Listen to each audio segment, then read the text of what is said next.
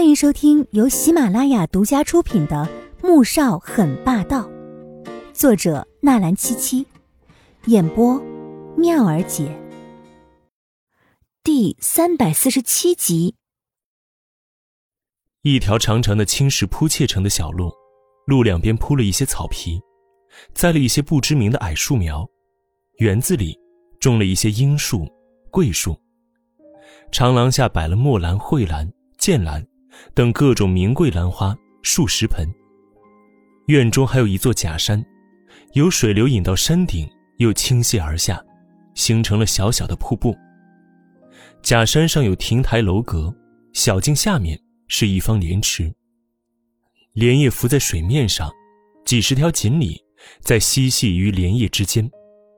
还未进入门口，便听到古琴铮铮。推门入内。一位穿着白色旗袍、颇有一些书卷气质、美丽又温婉的女子，正坐在一架古琴前面弹奏着乐曲。她找了一个靠窗的地方，刚刚坐下，就见门扉被人推开了，铜铃响起，随即瞪大眼睛，神情立即变得愤怒异常。黄天武觉得，在这里都能遇到穆萧寒，那简直就是冤家路窄。而今天在 M H 公司，他遭遇到的屈辱难堪，让他这辈子怕是也无法释怀。他根本没想到，自己不过是出于礼貌打了一声招呼，却被这种自以为是的男人以为自己是别有居心。然而令他更愤怒的是，刚才唐纳森言语中告诉他，穆萧寒心中一直忘不了去世的妻子，可是现在，他和别的女人有说有笑的一起吃饭。这又算什么呢？简直太过分了，也太可笑了。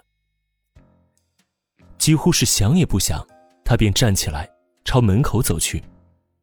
穆萧寒刚推门准备进去，却见门口站着一个女子，他目光突然一冷，让开。黄天武被他这冰冷的目光吓了一跳，脖子缩了缩，眼神有些害怕，却仍梗着脖子说道：“不让。”穆萧寒挑眉，很好，这个女人为了引起他的注意力，还真是无所不用其极啊！把她扔出去。他淡淡的看向一边柜台的服务员，声音冷酷的命令着。黄天武瞪大眼睛，没想到他竟然会说出这种话。喂，你以为你是谁啊？我凭什么要听你的？他愤怒的瞪着男人，心中委屈极了。哼。就凭这家店是我开的。穆萧寒冷笑，真是一个不知天高地厚的女人。黄天武被噎住了，哑口无言，只觉得难堪极了。就算是你开的又怎么样？我是顾客，顾客就是上帝。他绞尽脑汁，最终扯出这么一句话来。然而，穆萧寒却被他这天真的话给逗得发出了一声嘲讽的嗤笑，极其不屑。你笑什么？我告诉你啊，别以为你自己长得帅一点，又有一点钱，就自以为是了啊！觉得全天下所有的女人都想爬上你的床。黄天武被他这笑再次激怒，火气更盛，咬牙切齿的大声吼着：“他们说你忘不了去世的妻子，可在我看来，也不过如此嘛！耐不住寂寞，就不要装什么情深。”说着，他的目光看向了穆萧寒身边穿着一身白色长裙的女孩，冷笑一声。又继续说道：“我就不懂了，我出于礼貌在电梯里跟你打招呼，这不过分吧？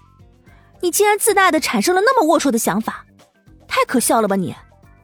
还有，我告诉你，我有未婚夫，而且我很爱他，我也会嫁给他，请你不要自作多情。”黄天武几乎像是开枪似的，将心中的愤怒和不满全都冲着穆萧寒一通发泄，又冷冷的瞪了一眼男人。这才抓着包，狠狠的撞了一下男人的手臂，撒腿便跑了。穆萧寒愣住了，刚才这个女人发神经的说了那么多，到底是想说什么？穆总，刚才那位女孩和你认识吗？罗雅心中有些不舒服，刚才那个女孩子某些话显然是冲着她说的。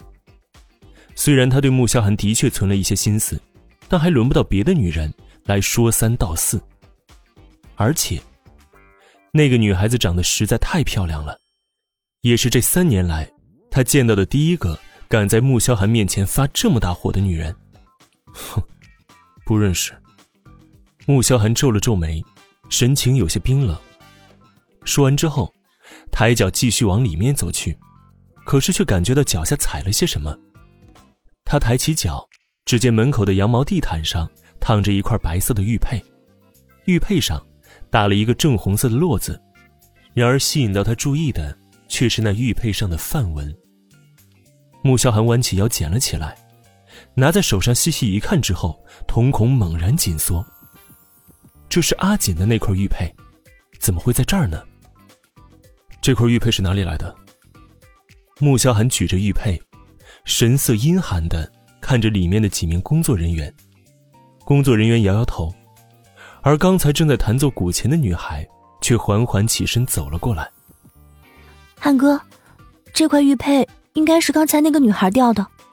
杜若缓缓说道，眉眼清雅如水，声音更是清澈动听。本集播讲完毕，感谢您的收听，记得点赞订阅哦。